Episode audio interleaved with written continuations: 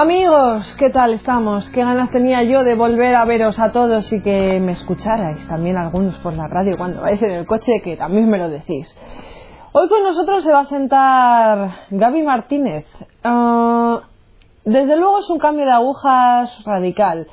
Es un darle a la manivela y, sí, como dice el darle a la manivela y ser un cambio de agujas. Es una historia de misericordia Anteriormente era un regocijo en el, en el pecado y ahora, sin embargo, es una muerte y resurrección en la cruz. Bueno, Gaby, cuéntanos. Buenas tardes, lo primero de todo. ¿Qué tal, Gaby? Hola, buenas tardes.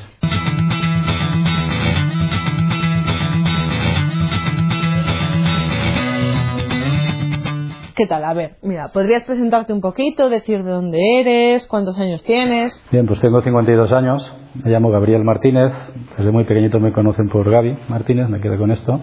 Estoy casado con Ángela, eh, tenemos cuatro hijos eh, en la tierra y cinco en el, en el cielo, soy economista, tengo un despacho de una asesoría de empresas en, en Torrent, que es donde vivimos, en Valencia, y, vivo la fe en la parroquia de la Sagrada Familia de aquí de Torrente también. Bueno, si estás aquí, deduzco que nos vas a contar tu historia de conversión, ¿verdad? Bueno, vamos a meternos en faena. Cuéntanos un poco. Eh, ¿Tu familia? Eh, ¿Pertenecías a una familia religiosa?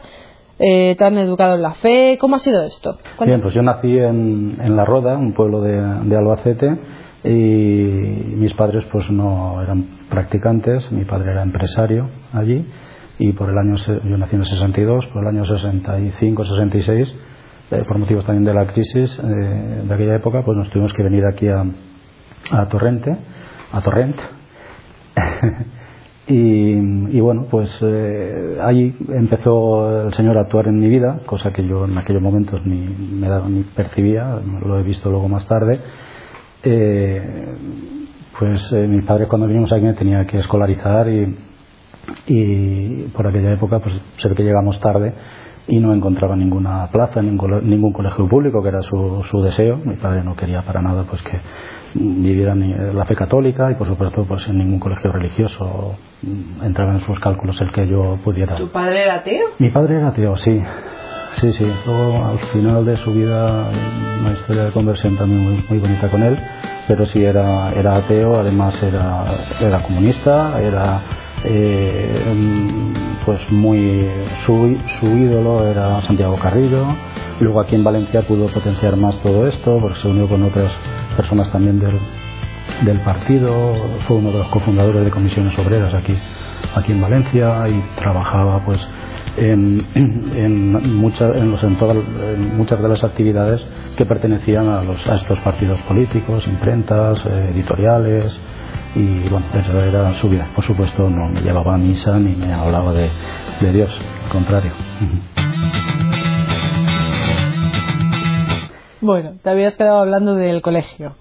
Sí, pues que fue muy curioso, ahora lo veo como muy curioso, entonces pues bueno, una casualidad, pues eh, no había ninguna plaza y tuvo que escolarizarme pues en un colegio de monjas trinitarias, concretamente aquí en Torrent, y ahí empieza un poquito Dios a, actuar, bueno, desde mi nacimiento me imagino, pero eh, con respecto a, claro, sabiendo que mis padres pues no iban a poner ningún interés en que yo pues pudiera vivir la fe ni recibir los sacramentos, pues eh, se vieron obligados ahí, claro, estaban todos los niños eh, el año siguiente o al otro, no sé, tenían que tomar la comunión y no me iba a quedar yo sin tomar la comunión, bueno, pues tomé la comunión eh, por supuesto, después de tomar la comunión no volví a aparecer por la iglesia, ni ellos me llevaron, ni sabía yo nada más de todo esto. Y pasados unos años, también de una forma muy curiosa, eh, jugando con unos amigos por la calle, hubo un momento en que me despisto yo solo, no sé qué ocurrió, me quedo yo solo en una calle jugando con una pelota, se me va la pelota lejos y, y para la pelota pues en la puerta de un, de, una, de un edificio, de una vivienda pequeña y cuando me acerco cojo la pelota y cuando me miro había un señor de negro muy alto detrás de la pelota, era un cura y, me preguntó algo así, yo lo recuerdo así más o menos, ¿no? Y me preguntó, ¿qué haces? Pues jugando, dice, ay, ¿no quieres pasar aquí? Que hay otros niños que están aquí dentro eh, conmigo y tal. Y bueno, no sé si por miedo o por curiosidad, pues entré y vimos en una sala donde había 30, 40 niños sentados en unos pupitres y me senté allí con ellos y estaban pues el cura pues hablándoles de Dios formándolos ya me explicaron que era después pues para prepararse para la confirmación y que si quería seguir pues necesitaba venir al día siguiente con, una Biblia.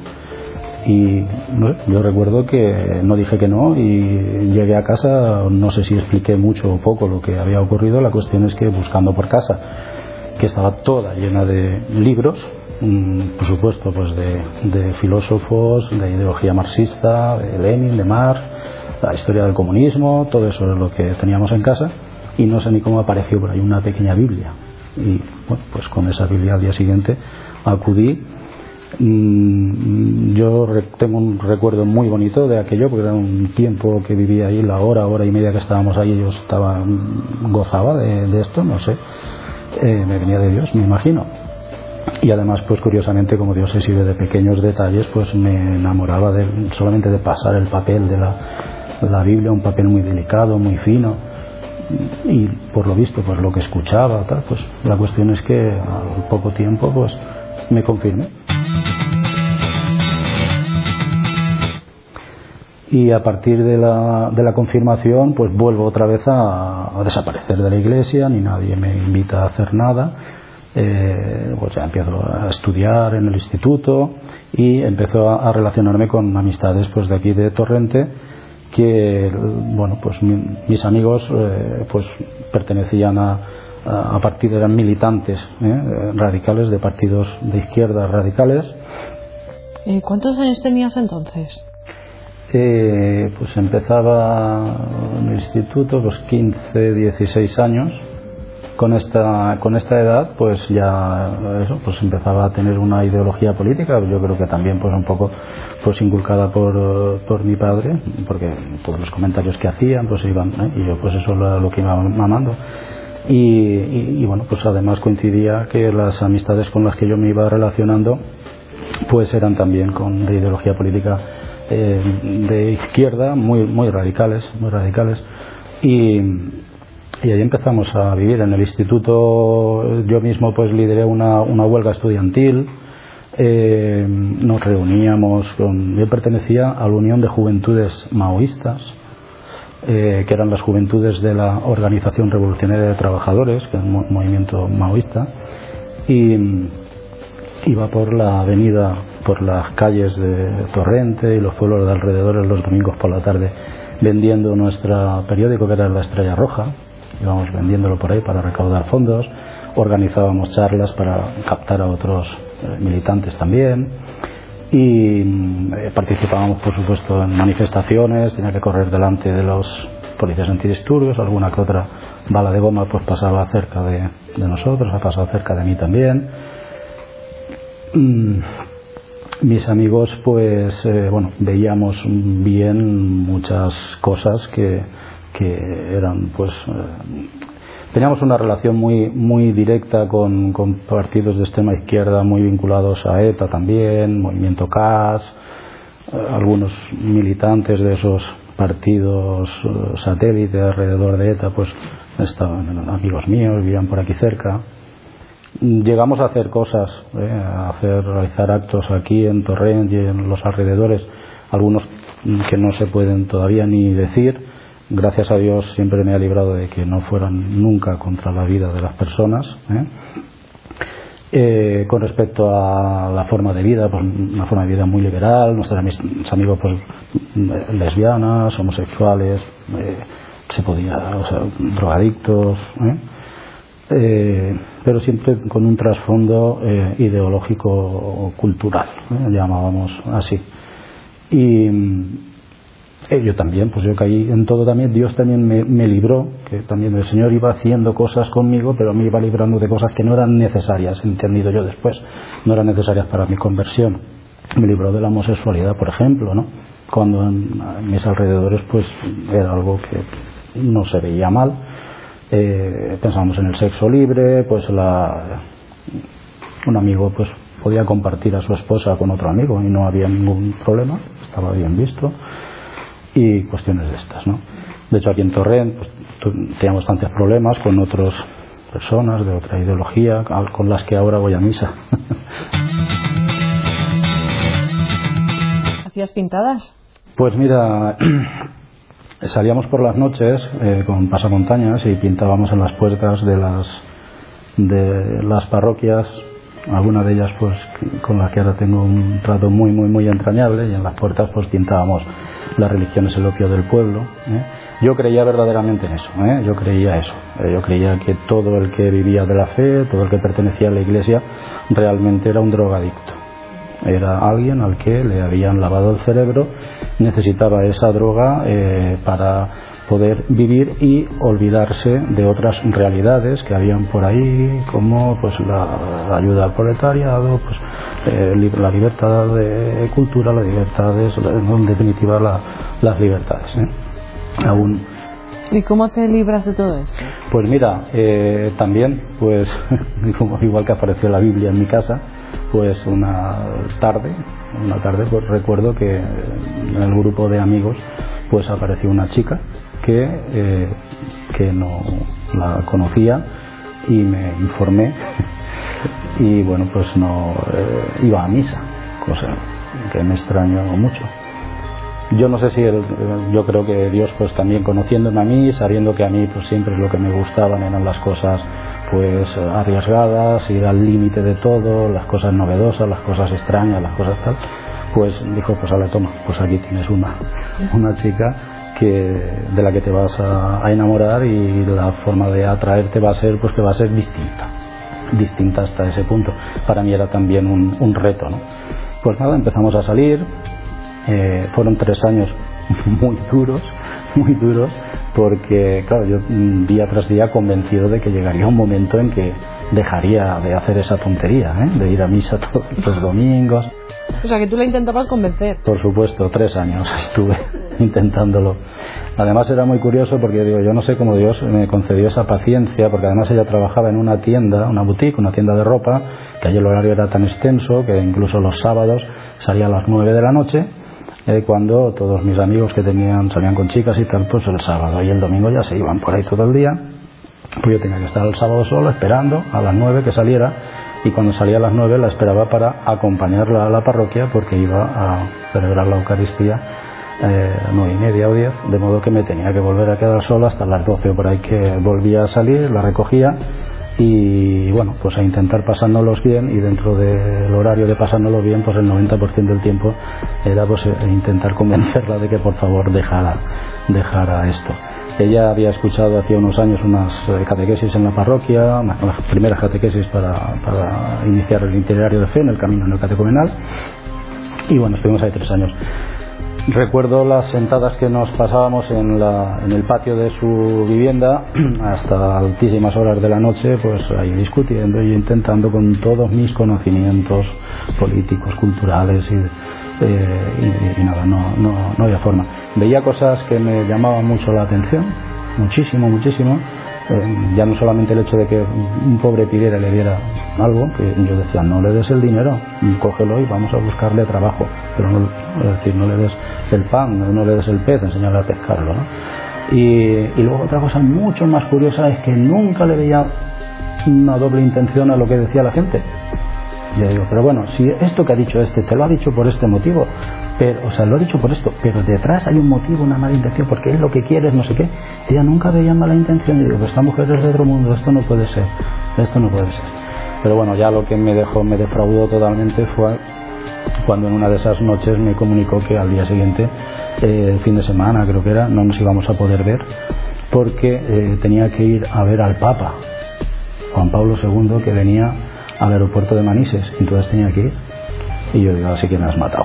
Solo falta, hombre, que vea la iglesia y tal. Pero en el Papa también crees en el Papa y, además vas a dejar de salir conmigo por ir a ver al, al Papa. Y sí, pues lo hizo.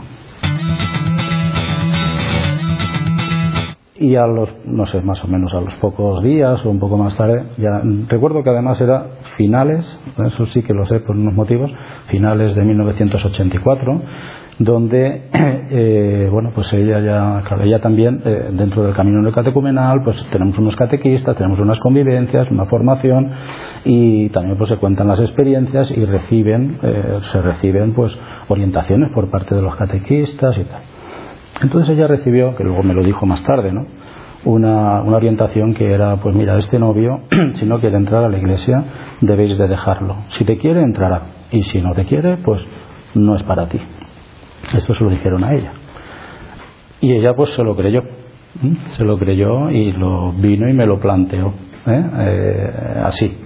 Entonces una de esas noches en las que estábamos ahí pues discutiendo y tal, después de que que fue a ver al Papa y que tanto me disgustó y todo esto, pues me vino con una segunda en la que ya me dijo esto de mira, ahora en octubre, finales del 84, octubre, van a hacer unas cate van a venir unos catequistas con el párroco y tal, aquí a la parroquia de la Sagrada Familia, vienes, escuchas y, y entras a la iglesia como yo.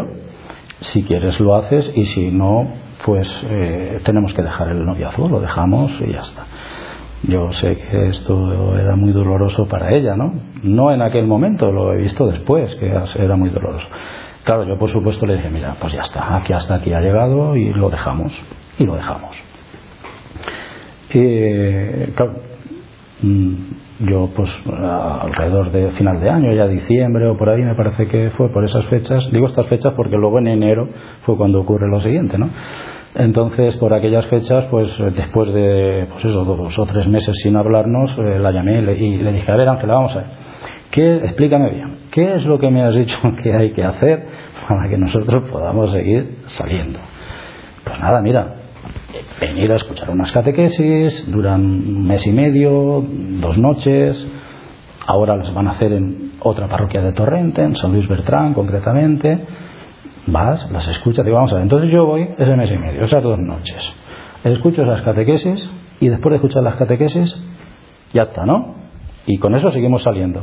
Ella muy astutamente dijo, sí, sí, con eso seguimos ya. Bueno, pues vale, ala, pues venga, vamos a seguir saliendo y yo voy a escuchar esas catequesis.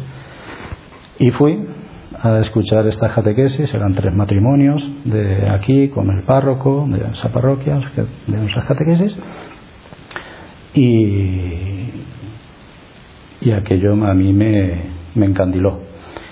Lo primero es que no, no entramos por el templo. Es que digo, si entramos por el templo no entro. Yo no podía entrar por el templo y ver mm, pues lo que, todo lo que me recordaba pues a la iglesia con la que yo había a la que yo había atacado tanto, ¿no? Entramos por un salón y estábamos en un salón. Y lo segundo es que las personas que estaban ahí eran personas normales, matrimonios normales. No eran curas con sotana, ni nadie con, con velos, ni con túnicas, ¿no? Con lo cual eso ya me abrió a escuchar. Y escuchando, pues yo sentía que oía hablar de un Dios que yo no, no era el que yo conocía, de una iglesia que no era como yo me la estaba imaginando, de la iglesia del poder, sino una iglesia pues normal, por la calle, de personas normales y corrientes que vivían, se querían y vivían de otro modo. Y bueno, pues una y otra y otra y otra de las palabras que allí se dijeron, pues, eh, pues nada, hicieron que al terminar las catequesis les dije, pues, pues sí, me quedo. y bueno, pues eh, volví entonces a la parroquia de la Sagrada Familia y ahí formé parte de, de una comunidad de 40, 50 miembros donde pues ya inició mi itinerario de fe. Claro, mi vida cambia radicalmente. Durante los primeros años todo eran encuentros con mis antiguas amistades, muchos de ellos intentando convencerme de que, cuidado, que te has metido el opio hasta las venas, ¿no? Y eh, Mm, yo empecé también ya enseguida pues a ser catequista también de, las mismas eh, comunidades dentro de lo que es el camino catecumenal, asistiendo a sus a las celebraciones. Vi en, en, la comunidad pues que habían personas normales y corrientes como yo, que nuestro el empeño en el que estábamos eh, digamos al, al, que se nos conducía pues era a querernos a amarnos a contarnos nuestras experiencias a rezar unos por otros, escuchar la palabra de Dios, compartirla, vivir la Eucaristía y, participar en ella, y tantas y tantas otras cosas que, vivimos de ahí. A partir de ahí ya todo cambió. Me casé, eh, nos abrimos a la vida. Eh, mm, tuvimos, hemos tenido cuatro hijos y otros cinco abortos que ha tenido mi mujer. Hemos estado abiertos a la vida hasta hoy. Eh, dejé de robar, esto no lo he contado de pequeño, como mi casa era humilde, pues eh, familia era humilde, cuando yo necesitaba una cosa para ir a no sé dónde, pues iba, la robaba y ya está. ¿eh? Me convertí en un experto en, robos, en supermercados, en grandes almacenes, en, para cualquier objeto que pudiera necesitar, hasta una tienda de campañas. Vamos una vez porque nos teníamos que ir a la acampada. Pues dejé de robar, dejé de fumar. Eh, porros, no llegué nunca a heroína, droga más grande, pero dejé por completo de, de fumar eh, porros, de tomar eh, anfetaminas, eh, que nos los utilizamos para irnos de fiesta, pues dejé todo esto, no, sin ningún tipo de esfuerzo. Y, y bueno pues mi familia a partir de ahí pues pues ha sido pues viviendo viviendo la, la fe nos ha ayudado mucho también compartir la fe entre nosotros entre la familia Hemos rezado los, los domingos la oración de laudes en, familia, que es el modo en el que hemos ido intentando transmitir también esta fe a nuestros hijos. Em, luego Dios eh, son hijos de, Él y Dios hará con ellos lo que tenga que hacer. Pues eh, ahora hay una que se va a casar con otro chico también eh, católico, y, que fuera una familia cristiana. Un hijo que está fuera de, de España y un poco alejado de las posibilidades de poder vivir la fe, pues vamos a ver qué es lo que Dios quiere ahí. Una hija que, ha dejado la fe, que no quiere eh, vivir como vivimos nosotros, pues Dios también sabrá. Y otra hija que espero que un día venga y os llame a la puerta y entre aquí. No lo sé, cuando, cuando Dios quiera. Y, y a todo esto, pues, eh, bueno, pues nada, simplemente dar muchas gracias a Dios por, por, esto que, que, ha hecho en mi vida. Eh, he descubierto también a la Virgen, ¿eh? a la Virgen, porque yo al principio también, es verdad, en el camino en el catecumenal que se nos decía, es que vosotros la Virgen siempre la dejáis un poco aparte y tal, y luego vas descubriendo cómo no, esto es, es una inspiración muy sabia. De hecho, la Virgen es la que ha inspirado a unas personas la, eh, el, camino neocatecumenal y ha dicho concretamente hacer pequeñas comunidades que vivan en humildad, sencillez y alabanza. Y eso poco a poco vemos cómo es verdad que siempre está la Virgen ahí detrás. Ha habido un momento en, el, en, el, en este catecumenado donde hemos ido a, a, Loreto, a la casa de la Virgen, y hemos recibido, eh, se nos ha entregado allí como madre, hemos empezado a aprender a rezar el, rosario con ella, siempre la tenemos presente en nuestras, en nuestras oraciones, un icono suyo preside siempre en nuestras celebraciones, solemos terminar todas nuestras celebraciones eh, importantes con un canto a la Virgen. Eh, yo ahora hablo con la Virgen y, yo recuerdo que le pido a ella, hablo con ella como cuando hablaba con mi madre, cuando yo quería mm, de mi casa algo, yo se lo decía a mi madre, porque yo sabía que o ella tenía autoridad para dármela o conseguía la autoridad de mi padre para conseguirla. Y yo cuando necesito eh, algo que verdaderamente sé que, es necesario que intervenga la, Virgen, eh, sé que ella lo, pedir a ella, porque ella es la que lo, bueno, Gaby, muchísimas gracias por tu testimonio, por tu cambio de agujas. Fijaros que, mm, bueno, en los previos con Gaby, antes de tener la entrevista, él nos decía que él vivía, pues, bueno, pues esa vida loca que nos ha contado, ese amor libre, ese desenfreno, esas políticas, pero que no era feliz. Él sí que nos lo ha remarcado que él no era feliz no estaba completo. Seguro que alguno de vosotros pues está viviendo también este momento de desenfreno, vida loca, ideologías concretas y no es feliz. Simplemente se deja llevar y le falta completarse. Pues aquí lo tenéis. Dios completa. Así que ya sabéis, a completarse. Gracias.